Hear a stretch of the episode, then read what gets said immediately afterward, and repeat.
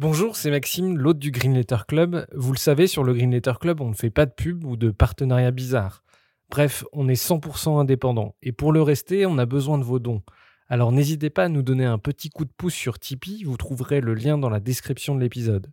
Et pour se financer, on organise aussi des fresques du climat ou de la biodiversité et des conférences sur les questions climatiques. Si ça vous intéresse, n'hésitez pas à nous écrire. Un grand merci du fond du cœur et bonne écoute.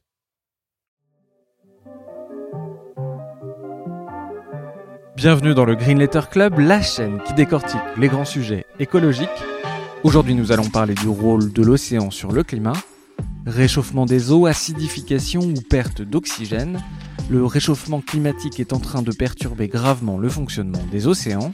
D'où cette question, le réchauffement des océans nous menace-t-il? Pour y répondre, nous recevons Julie Dehay, océanographe physicienne, chercheuse au CNRS au sein du laboratoire d'océanographie et du climat de l'Institut Pierre-Simon Laplace. Julie Day, bonjour. Bonjour. Euh, vous êtes climatologue au CNRS, chercheuse à l'océan, le laboratoire d'océanographie et du climat et spécialiste de modélisation des océans. Première question, est-ce que vous pouvez nous raconter votre parcours Comment vous en êtes venu à travailler sur ces sujets-là et à quoi ressemble votre métier aujourd'hui? Alors, je suis d'abord océanographe, et précisément océanographe physicienne. Donc j'ai fait des études de physique, mais aussi de mathématiques et d'informatique. Euh, j'ai fait une école d'ingénieur qui m'a apporté toutes ces compétences-là à la fois, mais j'ai choisi après de m'orienter vers un parcours de recherche académique. Et donc ma thèse a concerné euh, les courants dans l'Atlantique Nord qui sont responsables de cette circulation de chaleur qui a un rôle pour le climat. Et euh, c'était une étude essentiellement basée sur de la modélisation, parce que malheureusement, on a peu d'observations des courants dans les océans qui sont disponibles. Et puis, j'ai été recrutée par le CNRS euh, pour travailler d'abord à Brest, où j'ai continué sur cette lancée à, à, développer des modèles océaniques, comprendre la circulation dans l'Atlantique Nord, euh, par exemple des choses comme le Gulf Stream, et puis ce fameux euh, tapis roulant des océans, ou la, moi ce que j'appelle la MOC, parce que c'est l'acronyme anglais pour dire la circulation de, de retournement. Euh, j'ai ensuite été prêtée par le CNRS à un organisme qui s'appelle IRD pour aller deux ans en Afrique du Sud, euh, partager mon expertise avec les chercheurs et les étudiants locaux. Et puis, euh, de retour en France, c'est là où j'ai rejoint l'océan. Et euh, avec l'expérience que j'avais, euh, je me suis retrouvée surtout à encadrer une équipe, euh, plus que juste travailler moi-même. Et puis surtout, euh, j'ai eu envie d'aller euh, contribuer directement au modèle de climat. Et euh, la raison, c'est un petit peu de, du fait qu'après avoir passé dix ans à explorer les modèles d'océan et, et, un petit peu critiquer les modèles de climat en, en soulignant leurs incertitudes ou leurs leur, leur, leur difficultés à bien représenter la réalité, euh, je me suis dit, bon, maintenant, il est temps que j'aille dans un centre de modélisation du climat et que j'essaye de les améliorer moi-même. Et donc, c'est ce que je fais depuis 2015. Euh, j'ai participé à réaliser les, les, projections climat futur de l'IPSL, euh, donc qui alimente les rapports du GIEC. Et, euh, et c'est comme ça que je suis devenue de facto euh, climatologue. Et puis j'ai un rôle euh, plus ou moins de conseil ou plus ou moins structurant dans des, dans des groupes plus larges à l'échelle nationale et à l'échelle internationale, toujours sur la, la façon de, de mieux réaliser ces projections du climat futur et leurs signatures ou leurs impacts à l'échelle régionale pour répondre aux questions sociétales sur le changement climatique. D'abord, une question un peu naïve. Comment les océans influencent le climat? Est-ce qu'ils influencent le régime des pluies, euh, la température? Qu'est-ce qu'ils influencent? Alors, euh, les océans font partie du climat. Il, y a, il faut vraiment les considérer comme au cœur du climat, euh, tout autant que l'atmosphère, mais aussi que les surfaces continentales. Euh, et il y a plein, plein, plein de, de rôles que joue l'océan dans le climat. Donc, un des rôles majeurs dont on parle parce qu'il est en lien avec cette circulation que j'ai beaucoup, beaucoup étudiée, la MOC, c'est cette distribution de chaleur de l'équateur vers les pôles. Alors, il faut comprendre que la Terre est ronde, que le Soleil lui envoie de l'énergie, mais qui est tellement loin grosso modo, c'est comme un phare qui éclaire la Terre ronde, et donc la Terre reçoit beaucoup plus d'énergie solaire à l'équateur qu'au pôle. Maintenant, la Terre est un corps dans l'espace, donc elle rayonne, et ce rayonnement est proportionnel à la température, mais finalement, à l'échelle du reste de l'espace, qui est pour le coup euh, très très froid, euh, les, les, différences de température entre les pôles et l'équateur sont, sont, sont pouillèmes, sont, sont pas significatives. Donc en fait, la Terre rayonne l'énergie de la même manière de partout, de tous les endroits, des pôles à l'équateur. Résultat, on se retrouve euh, au pôle à un déficit. La Terre rayonne plus d'énergie qu'elle n'en reçoit directement. Et à l'équateur, on est en excès. La Terre reçoit trop d'énergie par rapport à ce qu'elle rayonne vers l'extérieur. Et donc, si jamais il y avait aucun mouvement dans l'atmosphère et l'océan, on aurait perpétuellement des zones équatoriales qui se réchauffent et des zones polaires qui se refroidissent. Bon, c'est pas le cas. Alors, le climat change, mais depuis, alors, jusqu'en 1850 et pendant une bonne partie du temps, donc euh, au moins entre 5 et 10 000 ans, en fait, le climat était stationnaire. Il ne bougeait pas. Donc, il y avait quelque chose qui faisait que l'excès de chaleur reçu à l'équateur allait vers les pôles. Ce quelque chose, il est dans l'atmosphère à travers plusieurs types de circulation mais il est aussi et surtout dans l'océan. Et dans l'océan, ce sont des courants marins qui vont, euh, au niveau de la zone équatoriale, se charger d'eau chaude et ensuite transporter cette eau chaude vers l'Atlantique Nord, vers le Groenland, vers les mers nordiques et dans l'Arctique. Et, là, à ce moment-là, il va relâcher la chaleur dans l'atmosphère pour uniformiser finalement ces contrastes de quantité de chaleur reçue par le, par le Soleil. Et cette redistribution de la chaleur de l'équateur vers les pôles, c'est ça qui est fait par la MOC, cette circulation de retournement. Et donc c'est le premier rôle de l'océan pour le climat. Donc qu'est-ce qui se passe des moments où cette circulation a ralenti, a diminué? Eh bien, on fait le lien avec les transitions glaciaires et interglaciaires qui ont pu se produire il y a euh, de l'ordre de plusieurs milliers d'années.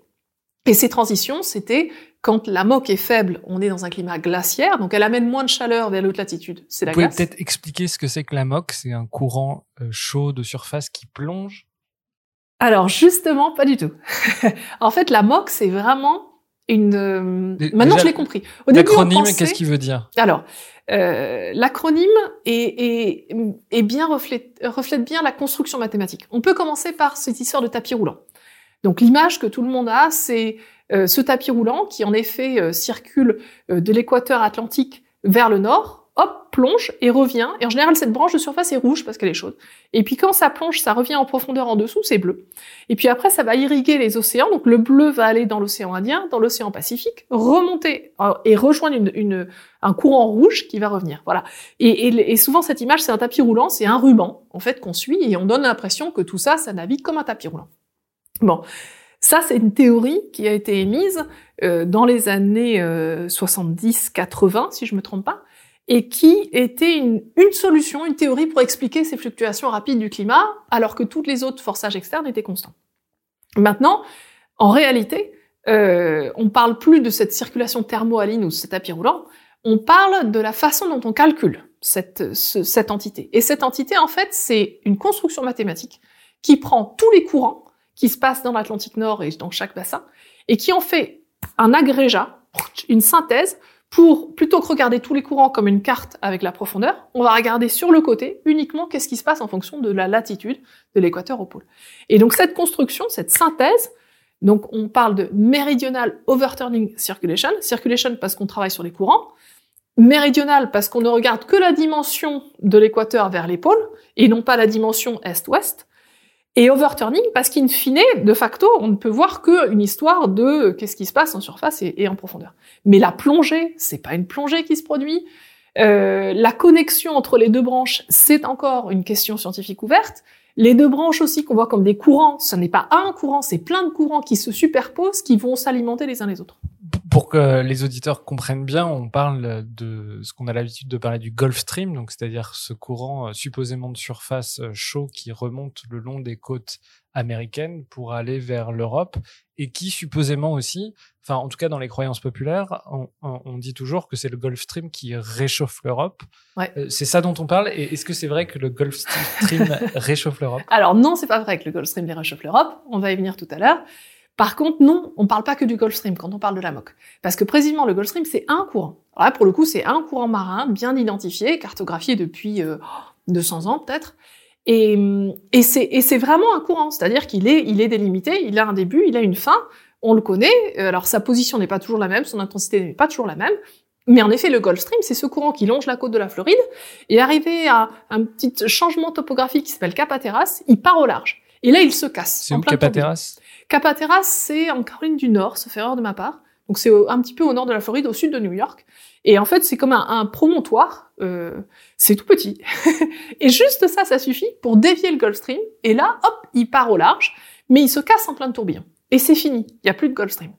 Donc l'idée comme quoi les eaux du Gulf Stream euh, ou le Gulf Stream arrive jusqu'aux côtes bretonnes, c'est pas vrai en fait. Il se casse à cet endroit-là et là c'est une autre dynamique qui a lieu. Donc pourquoi le climat de l'Europe est différent du climat par exemple du continent nord-américain à la même latitude Oui, parce que par exemple à Bordeaux qui est à la même latitude que Montréal, on voit jamais 40 cm de neige. Alors, c'est un très bon exemple. Bordeaux-Montréal. La raison pour laquelle on n'a pas 40 cm de neige à Bordeaux, c'est d'abord que Bordeaux a la mer à côté d'elle. Donc cette façade maritime, le fait que les vents dominants viennent de l'ouest, fait que le climat à Bordeaux est un climat océanique. Alors que Montréal, la mer est très loin, donc le climat est un climat continental. Oui, mais de mémoire, Naples et New York sont aussi à peu près à la même latitude. Et de nouveau, New York, à l'ouest, il y a, de la terre, pas de l'océan, et Naples, à l'ouest, il y a de l'océan.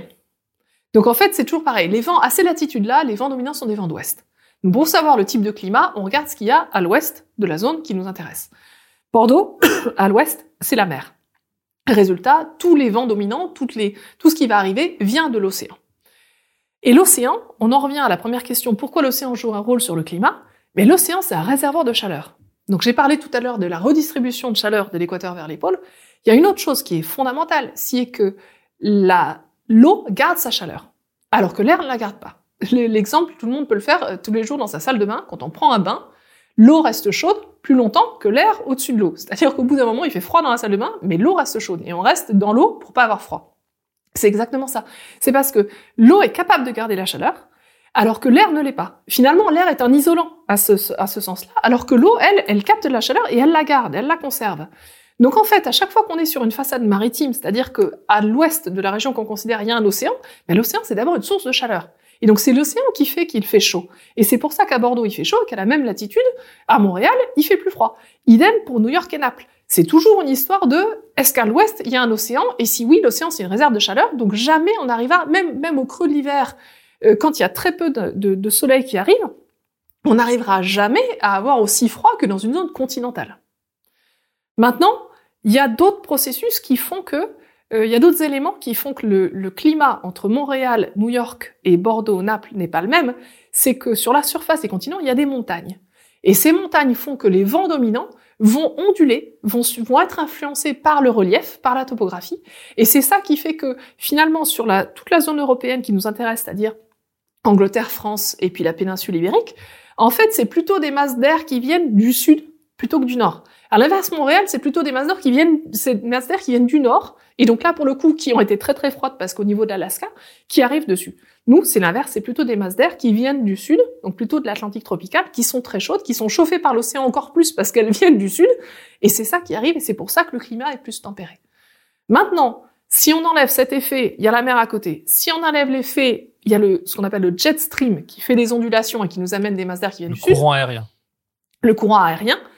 Il reste quoi? Il reste la moque. Et la moque, en fait, c'est le résiduel qui est réellement ce transport de chaleur de l'équateur vers les pôles, qui va lui aussi contribuer à rendre le climat européen plus doux, mais le climat de tout l'hémisphère nord à haute latitude plus doux que si jamais il n'était pas là. Mais cette séparation en différents éléments, elle est très artificielle, parce qu'en réalité, le climat, c'est une seule et même chose. Et donc, toutes ces entités vont jouer les unes avec les autres, vont s'influencer les unes avec les autres. Il est évident que le Gulf Stream, quand il longe la Floride, qu'il amène des masses d'eau très très chaudes, là, il chauffe l'air au-dessus, ça crée des turbulences, ça modifie les trajectoires des masses d'air, et c'est sûr que ça a un impact sur le temps qu'il fait en Bretagne et en Europe. Donc oui, le Gulf Stream est responsable du climat spécifique de l'Europe, mais pas parce qu'il arrive directement sur la Bretagne. C'est plus complexe que ça, c'est parce qu'il fait partie de tous les éléments qui conditionnent quelle est la météo et le climat sur l'Europe. Alors, vous, vous l'avez dit, l'océan garde la chaleur, conserve la chaleur. Euh, est-ce que ça veut dire qu'il conserve aussi tout le surplus de chaleur qui provient euh, des gaz à effet de serre? Tout à fait. Et ça, c'est vraiment la, la, la, la, contribution du, de l'océan au changement climatique qu'on essaie de quantifier maintenant. C'est combien dans, la, dans le réchauffement des températures qu'on observe à la surface, là où on échantillonne le mieux, combien cette, cette augmentation de température est ralent ou est du moins moins que ce qu'elle pourrait être parce que l'océan lui il, non seulement il se réchauffe en surface, mais comme il y a des mouvements verticaux ou du moins en diagonale qui ventilent des masses d'eau, c'est-à-dire que les masses d'eau sont en surface, puis après elles vont en profondeur, et c'est d'autres masses d'eau qui arrivent en surface, et eh bien la quantité de chaleur qu'elles ont stockée en surface, elles l'emmènent en profondeur, elles la piègent en profondeur. Et donc on est en train de se rendre compte que l'océan, non seulement se réchauffe en surface, mais ce réchauffement pénètre en profondeur, et là il sert de réservoir, et que s'il ne faisait pas ça, c'est-à-dire que s'il n'y avait pas du tout de circulation dans les océans, alors en fait il ferait beaucoup plus chaud à la surface. Le réchauffement à la surface que nous on percevrait serait beaucoup plus important. La question c'est combien de temps ça peut durer, et dans quelle mesure ce réchauffement en profondeur affecte toute la circulation dans les océans, et donc va avoir un impact qu'on essaie de prévoir sur le réchauffement global en retour. La même chose pour le carbone. Ça, c'est vrai, c'est ce qu'on observe. Les, les, continents se réchauffent beaucoup plus vite que l'océan. C'est dû à ce phénomène Alors, les océans se réchauffent beaucoup plus vite que l'océan. Non, les, continents. Les continents, pardon, se réchauffent plus vite que l'océan. Oui, en effet, c'est ça. C'est parce que l'océan a la capacité de stocker la chaleur en profondeur. Et donc, il peut renouveler en permanence et au final avoir une surface qui se réchauffe moins vite que les continents. À quel point les océans se sont réchauffés? Est-ce que ce réchauffement s'est accéléré ces dernières années? À quel point les océans se sont réchauffés? Je ne sais pas répondre à cette question parce que je n'ai pas l'ordre de grandeur en tête, mais je ne suis pas sûre qu'on puisse non plus en dresser un. C'est-à-dire que les observations maintenant de la surface des océans, donc c'est essentiellement les satellites qui nous montrent vraiment juste la surface, on a des flotteurs qui bougent en permanence dans les océans pour échantillonner les, les, les 1000 ou 2000 premiers mètres. Eux nous montrent cette accumulation de chaleur dans l'océan superficiel, mais les océans la profondeur moyenne, alors en moyenne, on va dire c'est entre 3 et 5 ou 6 kilomètres. Et on échantillonne 2 kilomètres. Donc en fait, il reste une grande zone des océans qu'on n'échantillonne pas. Alors cette zone-là, on sait, on sait comment elle est ventilée. On sait par où elle est connectée en surface, et donc elle pourrait se réchauffer.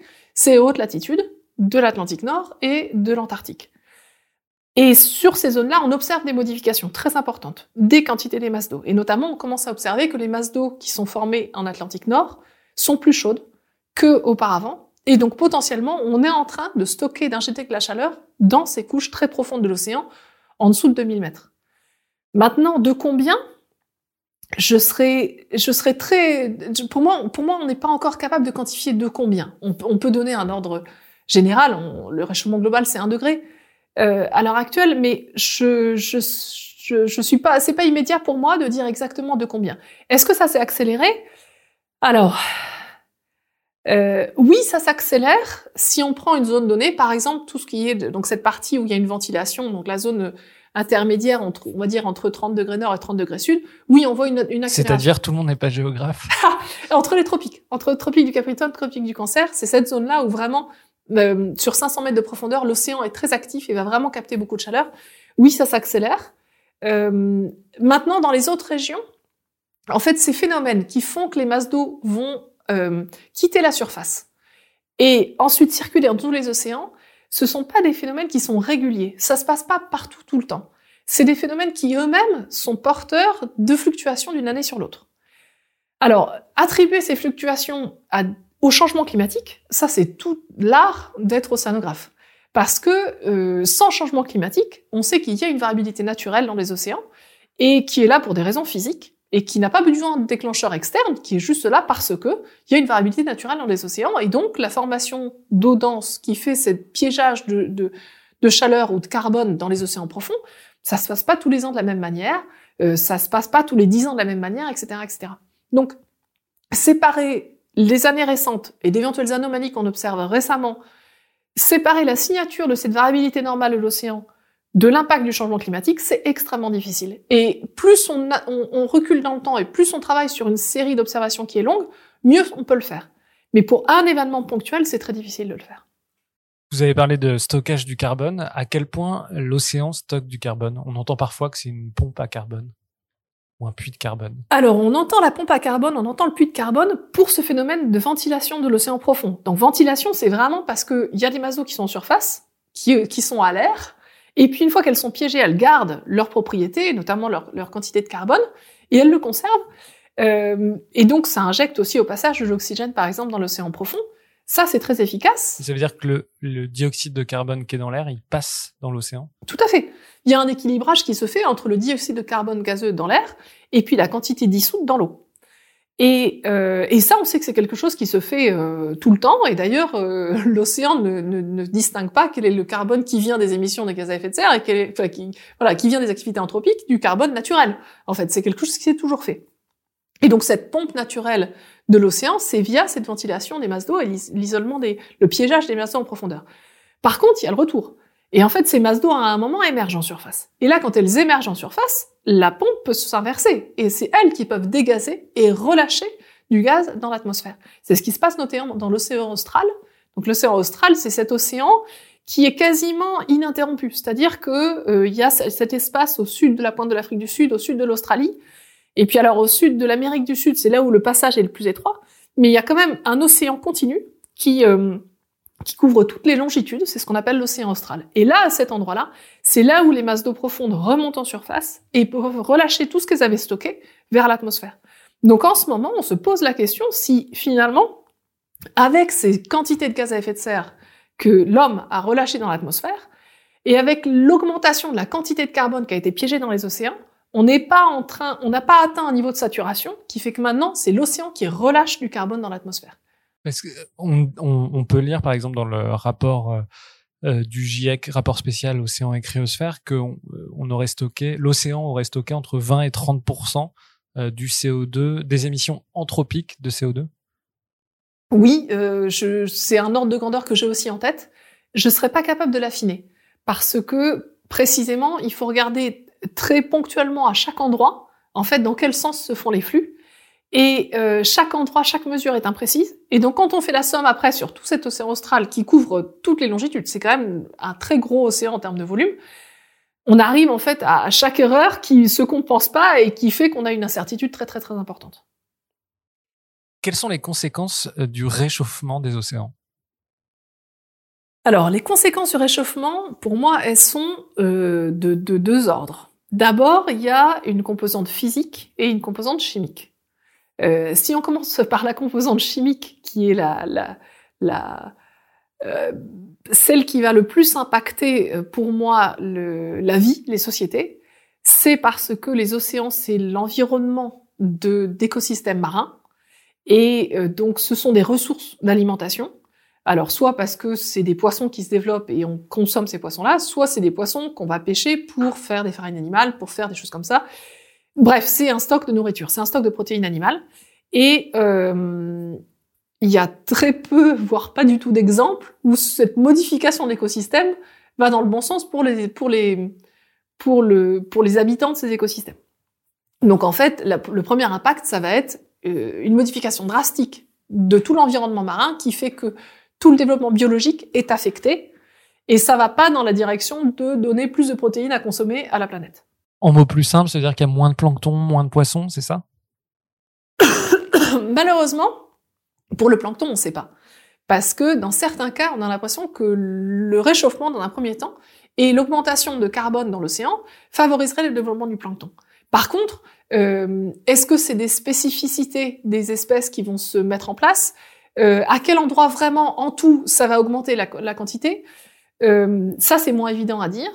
Euh, ce qui est certain aussi, c'est qu'une des, enfin, une des raisons de, de, la, de, la, de la disparition des écosystèmes marins euh, c'est ou de la modification cruciale, c'est d'abord la surpêche. Et c'est sûr que ça, ça n'aide pas. Et il y a certaines zones où on peut travailler, où en fait on limite complètement la, sur, la, la pêche, pour pouvoir voir comment les écosystèmes s'adaptent. Et dans ces cas-là, on voit qu'ils s'adaptent beaucoup mieux aux fluctuations environnementales que quand il y a en plus la pression de la pêche dessus. Maintenant, ça c'est l'aspect chimique, et il est associé à des signatures de température, mais aussi de salinité, et de quantité de, de, de matière dissoute, comme le, comme le dioxyde de carbone. L'aspect physique maintenant, euh, la première manifestation de l'augmentation de la, de, de la chaleur, donc le, réchauffement des océans, c'est la dilatation thermique qui fait l'augmentation du niveau de la mer. Euh, ça, c'est encore aujourd'hui ce qui prédomine la hausse globale du niveau de la mer. Euh, D'ici 2050, il y a d'autres éléments qui viendront en jeu, notamment la fonte des calottes glaciaires, et surtout de la calotte antarctique, euh, qui là va faire un surplus d'eau dans les océans, et qui va devenir le signal dominant par rapport à la dilatation thermique. Donc la dilatation thermique, c'est quoi? Ça encore, c'est une expérience que tout le monde peut faire chez lui. C'est juste prendre euh, dans, un, dans un récipient, si possible à goulot assez fin, mettre de l'eau et le faire chauffer au bain-marie, par exemple. Et avant de faire chauffer, on met une petite, un élastique ou un petit trait au crayon et on fait chauffer. Et on va voir en fait très très vite que tout d'un coup l'eau euh, bah, dépasse le niveau qu'on a marqué. Euh, c'est un processus euh, physique très simple qui est que la chaleur c'est de l'énergie pour les molécules qui s'agitent et du coup le volume prend plus d'espace. C'est aussi simple que ça. Bon, ben, la, conséquence du réchauffement des océans, c'est d'abord cette dilatation thermique et donc la hausse du niveau de la mer au niveau de l'échelle globale. Après, ce réchauffement, c'est aussi une modification des masses d'eau. Et les masses d'eau, et notamment leur, leur spécificité en termes de, de, de, chaleur, mais aussi de salinité, va déterminer leur poids. Alors, on parle de densité aussi. Et c'est ça qui est aussi un des moteurs des courants marins. Et donc, on pense que le réchauffement change aussi les courants marins par ce biais-là, qui est encore une fois un biais physique, qui est que l'océan essaie de réguler, les courants sont là pour réguler la quantité d'énergie potentielle qui est disponible. C'est une histoire de, d'empilement de châteaux de crêpes, où ce qui est lourd doit être en bas et ce qui est léger doit être en haut. Et si jamais c'est pas le cas, s'il y a du lourd à côté du léger, ben, il y a des courants qui se mettent en place pour remettre le lourd en dessous du léger. Bon, les courants marins, c'est ça. Et donc, en changeant la densité des masses d'eau, en les mettant plus chaudes, elles sont plus légères, et ça peut contribuer à redistribuer ou à, réorganiser les courants marins. Pourquoi les masses d'eau euh, chaudes sont plus légères? Parce que euh, de ce que j'avais lu, les masses d'eau chaude sont aussi plus salées, donc on, intuitivement on se dit qu'une eau plus salée est, plus dense et donc plus lourde. Alors c'est exactement euh, donc le En fait, l'eau chaude est pas forcément plus salée. Il y a des eaux chaudes douces, par exemple dans les piscines. Euh, donc c'est vrai par contre que si jamais l'eau est devenue plus chaude parce qu'il y a eu un rayonnement incident et qu'au passage il y a eu plus d'évaporation, alors non seulement elle est devenue chaude, mais l'évaporation c'est de l'eau pure qui s'en va, donc il reste le sel, donc le sel se concentre, donc elle est dans ces cas-là aussi plus salée. Mais si jamais on travaille à salinité constante, qu'uniquement l'eau devient plus chaude et que la salinité ne change pas, alors elle est plus légère parce que on est toujours en train de comparer le poids d'un volume fixe. Et comme on disait tout à l'heure, la dilatation thermique fait que bah, le poids d'un volume fixe froid, c'est plus lourd que le poids du même volume d'eau chaude parce que l'eau chaude, au départ, en fait, si on avait pris le même volume d'eau froide qu'on fait chauffer, bah, ça déborde. Mais comme on reprend le volume fixe, bah, le du coup, c'est plus léger. On parle aussi beaucoup de l'acidification des océans. Euh, le réchauffement des océans entraîne une acidification ou c'est le, CO2 Qu'est-ce qui cause l'acidification? Alors ça, c'est un tout petit peu en dehors de mon expertise. Et c'est quelque chose sur lequel je me pose aussi beaucoup de questions. Euh, et j'ai pas tout bien compris. Donc euh, en discutant avec mes collègues biochimistes, j'ai compris que c'est les deux. C'est-à-dire que c'est à la fois le réchauffement qui change l'équilibre entre les différentes molécules et les ions, etc. Et c'est aussi le fait qu'on ajoute plus de carbone qui fait que les deux combinés font qu'il y a plus de H+, donc qui fait que le côté que l'océan est acide. Et ça a l'air d'être quelque chose de robuste parce que pour le coup, ça se passe partout sur le sur tous les sur, sur tous les océans. Alors les impacts sur les écosystèmes sont très nombreux et, mais encore une fois euh, mitigés en fonction de euh, quel corail on regarde, quel écosystème on regarde. Et j'ai des collègues qui font justement des recherches euh, en, en milieu réel pour se rendre compte quels sont les coraux qui sont affectés et pourquoi et quels sont les coraux qui sont capables de s'adapter et pour quelles raisons ils sont capables de s'adapter. Et donc l'acidification des océans, la principale conséquence, c'est euh, la destruction des récifs coralliens. Il y a, y a d'autres impacts sur le vivant? Oui, parce que la destruction des récifs coralliens, c'est la destruction des écosystèmes. L'écosystème, il faut vraiment le voir dans sa globalité. C'est pas une seule espèce, c'est plusieurs espèces qui euh, habitent au même endroit et, et, et, en cohabitant se servent les unes les autres, euh, soit parce que réserve de nourriture, prédation, etc., euh, soit parce que niche pour protéger les autres, etc. Oui, il y a une question sur euh, l'évaporation. On voit que les eaux euh, tropicales s'évaporent plus. Euh, on sait que la vapeur d'eau est un des principaux gaz à effet de serre naturels. Est-ce que l'évaporation va contribuer au réchauffement climatique? Tout à fait. C'est le cas et c'est déjà quantifié dans le rapport du GIEC.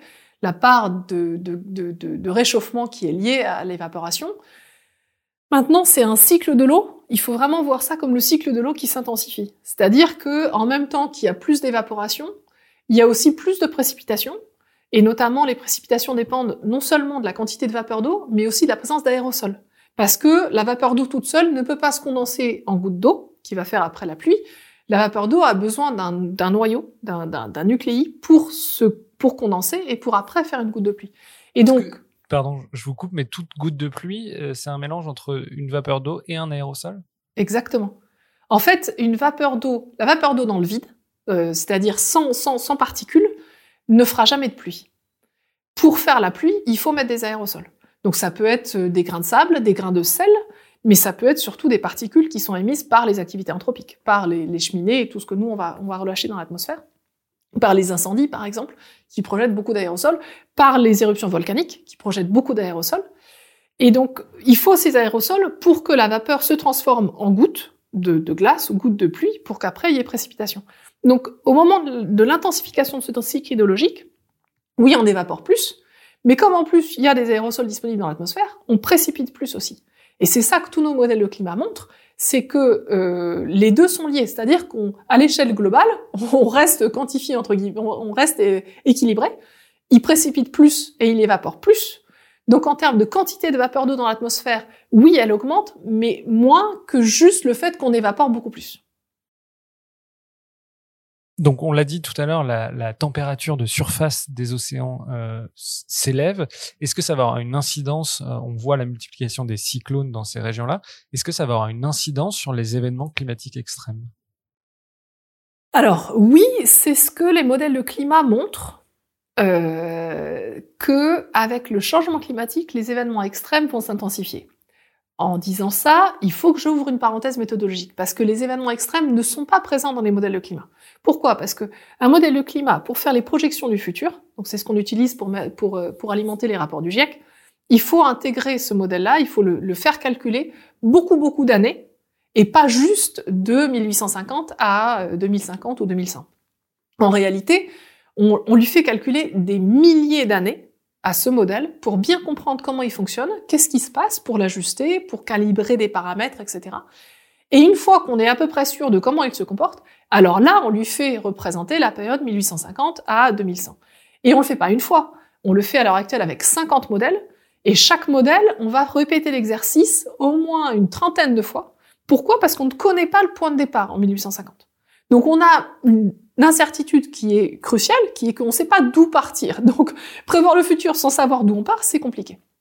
Donc, ces modèles de climat, de facto, pour qu'on puisse en produire autant d'années simulées, de l'ordre de, euh, pour, pour chacun des modèles, donc le centre de l'IPSL que je représente, euh, c'est de l'ordre de dix, c'est plusieurs dizaines de milliers d'années en tout qu'on a, qu'on a eu, qu'on a fait tourner, qu'on a produite. Donc c'est énorme. Et de facto, avec la capacité des calculateurs à l'heure actuelle, le, ces, ces, modèles ne peuvent pas représenter les reliefs, la côte et des détails très fins. Ils sont grossiers. Il faut vraiment voir ça comme les, comme les images de, où on, on calcule le nombre de pixels. C'est-à-dire qu'une photo de chat, si on a euh, peu de pixels, on va voir ça très grossier. Donc chaque pixel, c'est une couleur. On va voir ça très grossier. Au contraire, si on a plein de pixels, si on est à haute résolution, comme on le dit aussi pour les appareils photo, là, dans ces cas-là, on va voir beaucoup plus de détails. Bon, ben, les modèles de climat n'ont pas beaucoup de détails. Parce que s'ils en avaient plus, on pourrait pas les intégrer pendant autant de temps.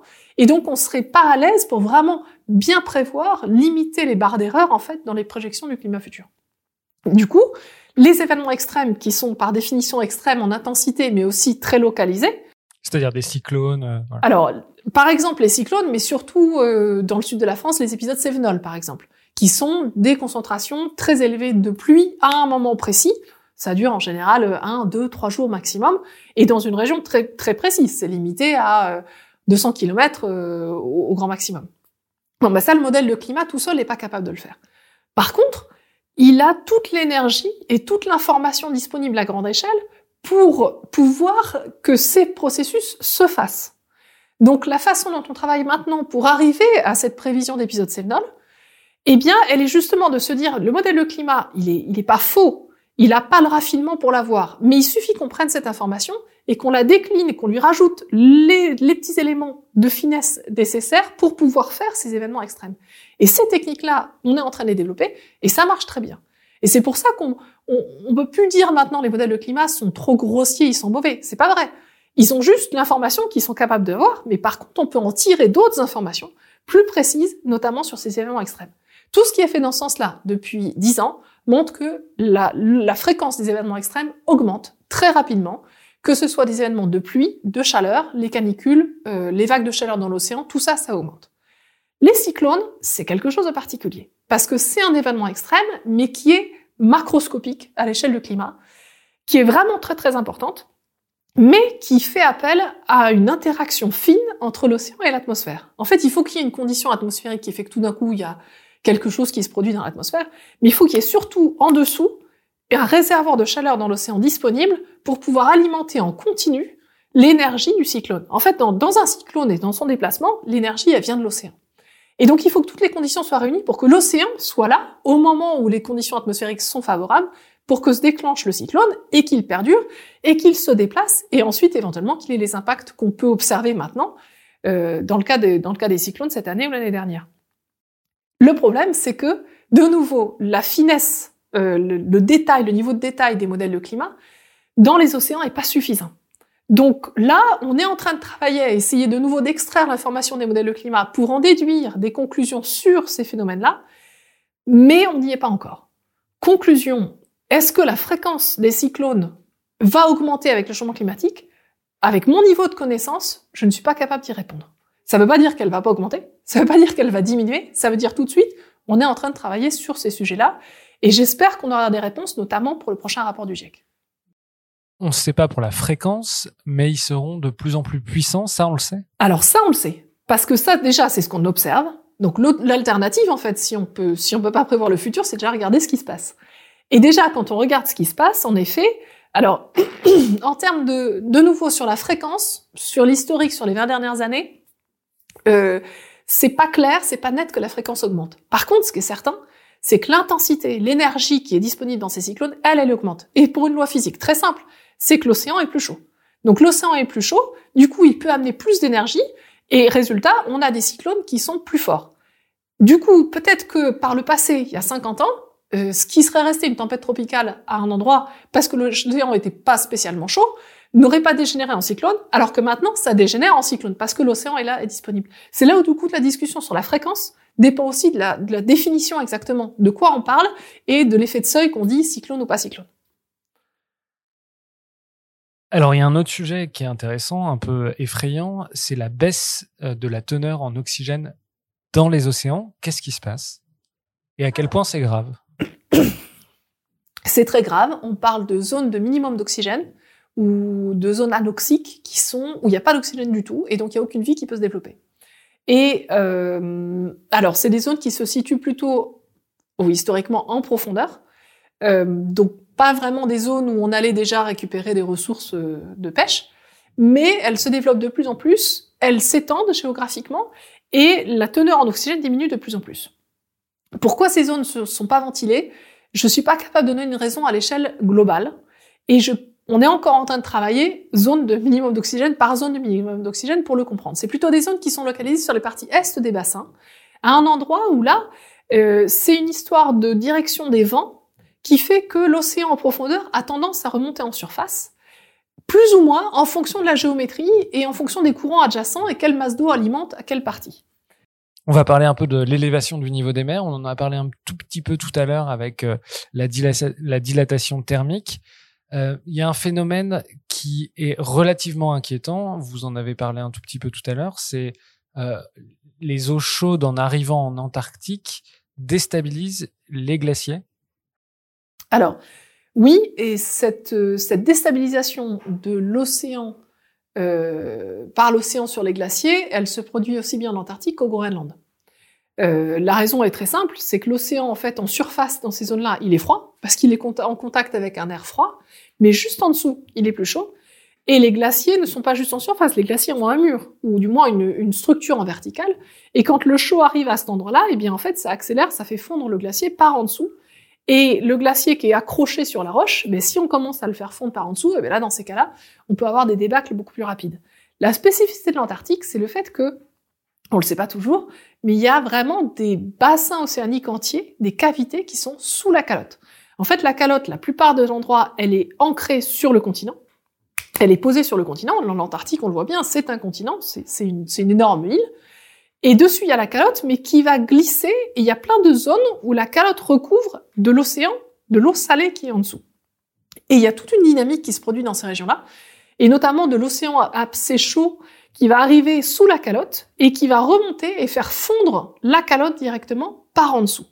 Ça, ça ne se produit pas au Groenland, ça se produit uniquement en Antarctique et il y a trois ou quatre grandes cavités comme ça, sous glaciaire. Euh, évidemment, pour aller échantillonner, savoir ce qui se passe à cet endroit-là, c'est très technique parce qu'il faut aller en fait en surface, percer d'abord la calotte et ensuite pénétrer sur le, dans les masses d'eau en dessous. Envoyer des petits robots indépendants pour aller sous la calotte et revenir, il y a eu quelques tentatives, mais qui ont tout échoué parce que c'était trop compliqué, on peut plus avoir de connexion. Donc, euh, donc ça reste des zones qui sont très largement inexplorées. Mais oui, euh, de plus en plus, on tient compte de ces facteurs-là pour faire le lien entre la dynamique de la calotte, la dynamique de l'océan et la dynamique de l'atmosphère. C'est le sujet actuel de la, recherche en, modélisation du climat. C'est notamment un, sujet très actuel avec le glacier de Thwaite. Donc, c'est un énorme glacier qui serait déstabilisé. Donc, les, les, les, glaciologues parlent de bouchon de champagne, c'est-à-dire que la partie en contact avec l'océan risque de s'effondrer, donc du coup de faire descendre tout le glacier euh, qui est sur le continent. C'est ça? C'est exactement ça. C'est exactement ça. Il faut comprendre que les glaciers, en fait, leur dynamique, elle est d'abord régérie par ce qui se passe sur leur surface. Donc c'est ce qu'on appelle le surface mass balance. Combien il y a d'évaporation, combien il y a de précipitation, et comment le glacier redistribue sa masse, comment il évolue. C'est vraiment, ça, ça paraît, euh, ça paraît rigide et figé, mais en fait c'est une masse visqueuse qui fait sa vie, qui a sa propre dynamique. Maintenant, si jamais il y avait qu'un ancrage sur le continent, ce serait plus simple en fait. Il y aurait une fonte et il y aurait un écoulement euh, par, euh, par ruissellement. Alors, il faut savoir quand même que c'est pas simple. C'est-à-dire qu'au Groenland, on observe que dans des crevasses, quand il y a un ruissellement, et que ce ruissellement, en fait, va se faufiler entre la roche et la glace, alors on peut accélérer déjà, par des effets euh, très très rapides, euh, on peut accélérer la fonte, la, débâcle du glacier. Maintenant, dans le cas de Thwaite, c'est vraiment l'histoire qu'il y a un ancrage à un moment, à la fois par un, par un effet visqueux de friction et un effet de pression, qui retient finalement tout le reste du glacier qui est au-dessus. Et en effet, euh, Thwaites a des fortes chances d'être très rapidement déstabilisé. Maintenant, c'est un très bon cas. C'est un glacier de 600 km de long pour que les gens se, se, ça. le représentent. À l'échelle des autres, c'est très petit. Malheureusement, euh, ce qu'on observe et ce qu'on essaie de représenter, c'est plutôt ce qui, euh, ce qui est en train de se produire au niveau de la mer de Weddell, donc à l'est de la péninsule antarctique et dans la mer de Ross, où là, pour le coup, ce sont des glaciers beaucoup plus gros qui potentiellement pourraient être déstabilisés par la circulation, l'apport de chaleur par l'océan en dessous. Mais Thwaites est très intéressant parce que même si je rigole en disant c'est pas si gros, c'est quand même conséquent. Et euh, mais surtout c'est facile à observer et ça se passe maintenant. Donc euh, j'ai des collègues qui sont en mer pour aller observer les conditions océaniques au large et puis le glacier lui-même pour bien comprendre qu'est-ce qui est en train de se produire maintenant et après pouvoir mieux spéculer sur ce qui se passera sur les autres. Ça, c'est une, une, vraie inquiétude pour euh, les décennies qui viennent. C'est-à-dire que euh, le GIEC parle d'à peu près un mètre d'élévation du niveau des mers euh, d'ici à 2100. Ça pourrait être beaucoup plus euh, avec la déstabilisation de l'ouest de l'Antarctique. Tout à fait. Ça pourrait être beaucoup plus.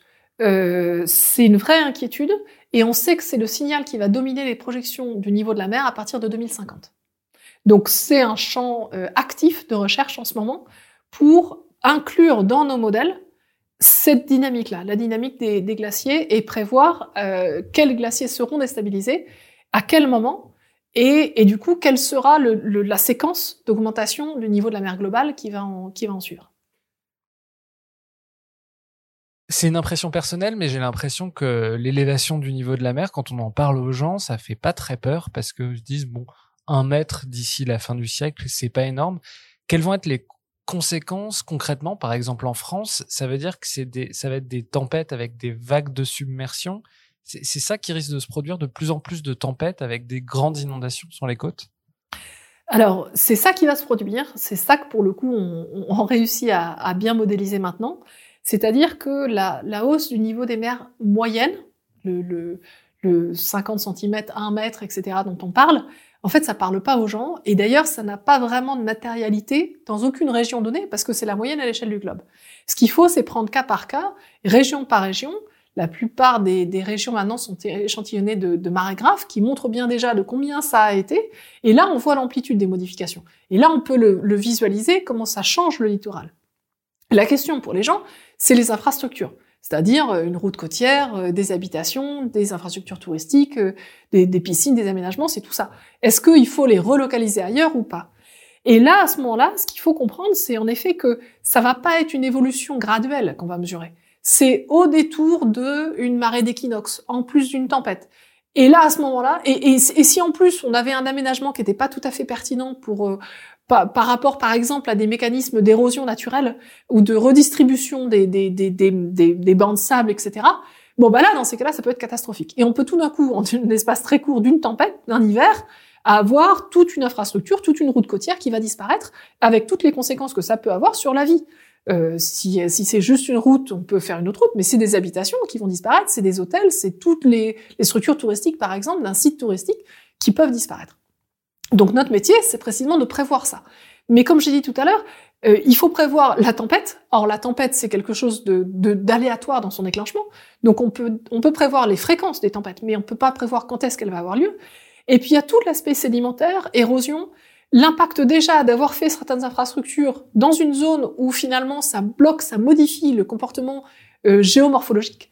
Ça aussi, c'est des choses que nous, océanographes, il faut qu'on tienne compte mais on peut pas le faire parce que c'est vraiment une autre discipline, donc on le fait en collaboration avec des gens dont c'est la spécialité. Maintenant, ce qu'il faut comprendre, c'est que il y a des régions où il y aura pas de hausse au niveau de la mer. C'est-à-dire que ça va pas augmenter, voire certaines régions où ça va diminuer.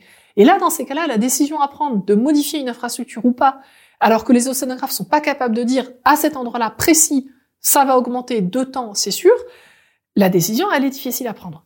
Alors, on parle de destruction des infrastructures, Récemment, je lisais ce qui se passe dans les Pays-Bas.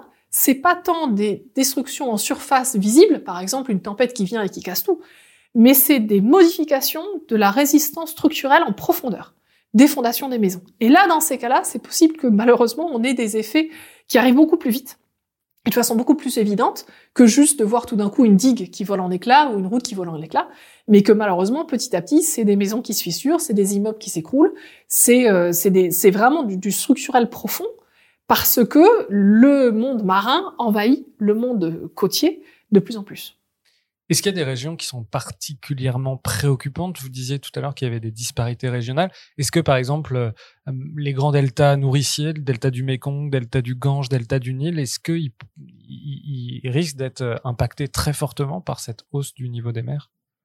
Alors, malheureusement, je les ai pas étudiés les uns les autres avec précision, donc je suis pas capable de dire les uns pour les autres. Il faut vraiment faire du cas par cas à chaque fois. Euh, j'ai compris que le delta du Gange, là pour le coup, ça allait augmenter très vite et ça a augmenté déjà très fort. Euh, moi, je conseille à tous les gens qui se préoccupent de qu'est-ce qui va se passer après dans une région donnée, de regarder déjà qu'est-ce qui s'est passé. Et de nouveau, avec le dernier rapport du GIEC, il y a des applications en ligne qui sont super, qui montrent quelle est la hausse du niveau de la mer à venir, mais déjà qu'est-ce qui s'est fait? Et ça donne déjà une bonne indication de la tendance qui est en train de se, se mettre en place.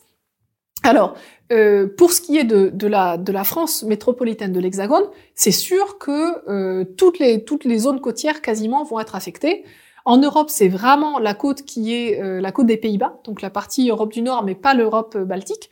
Euh, c'est là où on a les plus grandes amplitudes d'élévation du niveau de la mer et les plus rapides. Et ça, c'est des choses qui vont se produire dans les... Euh, maintenant, d'ici 50 ans, c'est là où on va vraiment voir déjà des, grands, des, des fortes hausses du niveau de la mer. Comment vous pourriez caractériser la, la gravité de la situation de, de l'océan? Quels sont les phénomènes qui vous inquiètent le plus? Alors, je... euh, sur ça, je suis obligée de répondre avec honnêteté. Euh, et, et, et, et moi, ma formation, c'est physique. C'est, enfin, c'est la physique. Je suis physicienne. Et de par cette, cette, cet attrait pour comprendre les phénomènes physiques, en réalité, le changement climatique, c'est passionnant. C'est un sujet d'étude passionnant parce que les choses sont en train de se produire maintenant. Elles sont extrêmement complexes. Euh, ça change partout, ça change tout le temps.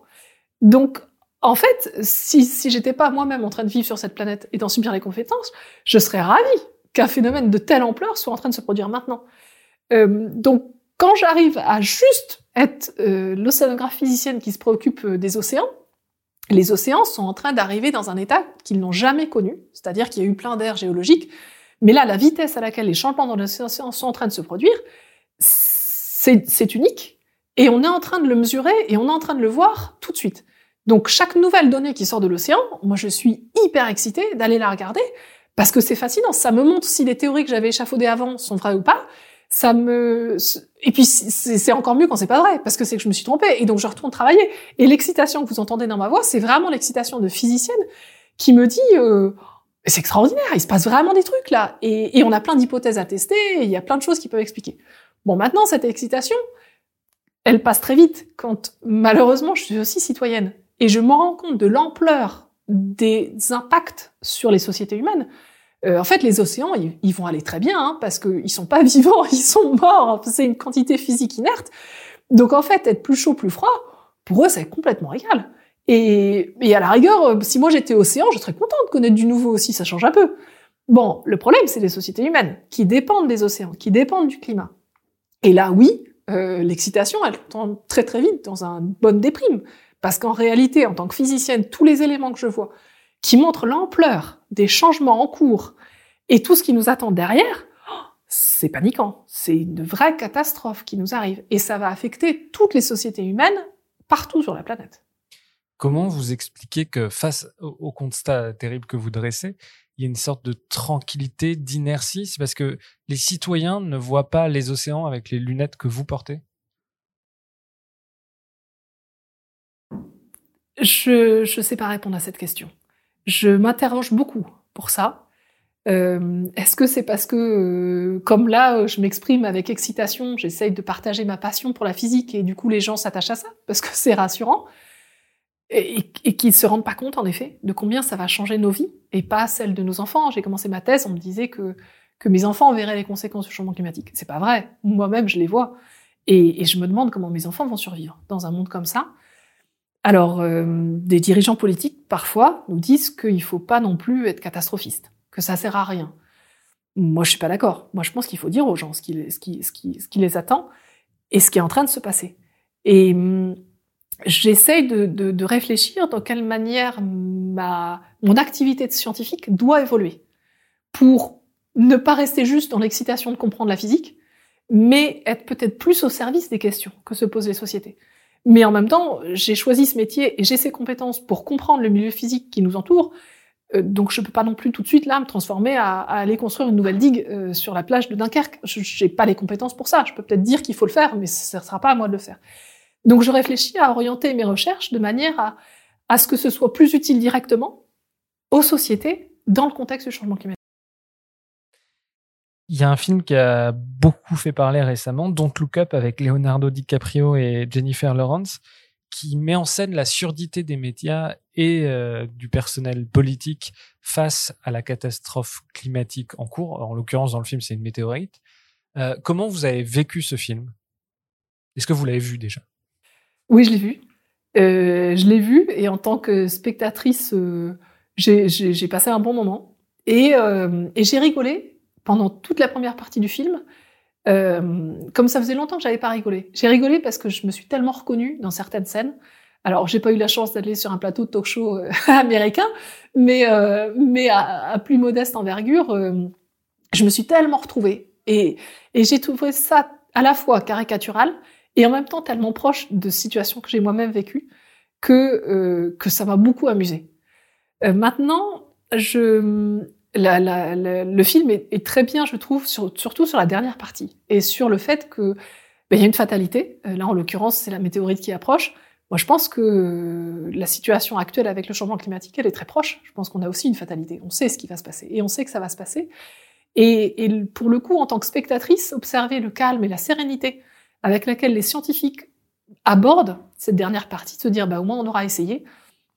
Maintenant, voilà, ça se passe ça m'a beaucoup marqué en tant que scientifique, parce que précisément, je je, je, je dirais pas la surdité des médias, parce que je suis là. je vous remercie de me, me, donner cette occasion de, de partager mon, mon savoir. Euh, moi, je suis beaucoup sollicitée par les médias, par les écoles. Euh, je trouve que les gens s'intéressent. Par contre, euh, qu'est-ce qu'on en tire comme conclusion? Alors, est-ce que c'est du côté des médias ou est-ce que c'est du côté des politiques? Mais quel angle d'approche, quelle accroche on en fait et quel message on veut que les gens en retiennent? C'est là où, pour moi, en effet, on, protège les gens en disant non, mais c'est pas si catastrophique. On peut pas faire peur aux gens. Moi, personnellement, je pense qu'il faut faire peur aux gens, pas pour leur faire peur, mais il faut leur dire la situation telle qu'elle est. Et, et bien euh, les accompagner à prendre la mesure euh, de la catastrophe pour que tous ensemble, on soit prêts, mobilisés et engagés à effectuer les changements qu'on doit effectuer dans nos modes de vie pour essayer de limiter cette catastrophe. Je, ça, je comprends pas en fait. Je comprends pas la, la, la, technique qui veut que les gens vont avoir peur. Moi, je pense que les gens doivent avoir peur et que c'est le levier. Alors pourquoi? Parce que parce que les, quand les gens ont peur, ils font plus rien? Non, moi je pense qu'au contraire, il faut leur dire. Moi, j'agis. Euh, j'agis. C'est comme ça que moi j'ai résolu cette dissonance au fond de moi-même, d'avoir envie d'être gaie, d'être joyeuse. Euh, j'ai deux enfants et, et j'ai envie de me réjouir avec elles, euh, même si je suis très inquiète pour leur avenir voilà, j'ai trouvé mon chemin pour concilier les deux. Et, et, je pense que de le raconter des gens, à d'autres, peuvent justement leur montrer que c'est possible. Vous avez été à la table des négociations de la COP 21, justement, vous avez dû fréquenter des politiques, peut-être des diplomates. Est-ce que vous pouvez nous raconter euh, quelle relation vous avez pu avoir euh, dans le cadre de ces négociations? Quelle est la relation que vous avez avec les politiques quand vous les côtoyez? J'ai été très déçue de cette opportunité parce que euh, clairement la réalité du changement climatique euh, n'était pas du tout euh, un des éléments majeurs de la discussion. Alors, c'était peut-être lié à la table, en l'occurrence à laquelle j'ai participé, qui était la table ronde de pré-négociation pour le continent africain. Et clairement, la discussion était exclusivement sur euh, une négociation de transfert euh, d'argent ou de transfert de solutions de développement durable euh, que les pays africains attendaient des pays européens et des États-Unis pour, pour les accompagner à se développer de manière plus durable et donc moins polluante pour l'environnement.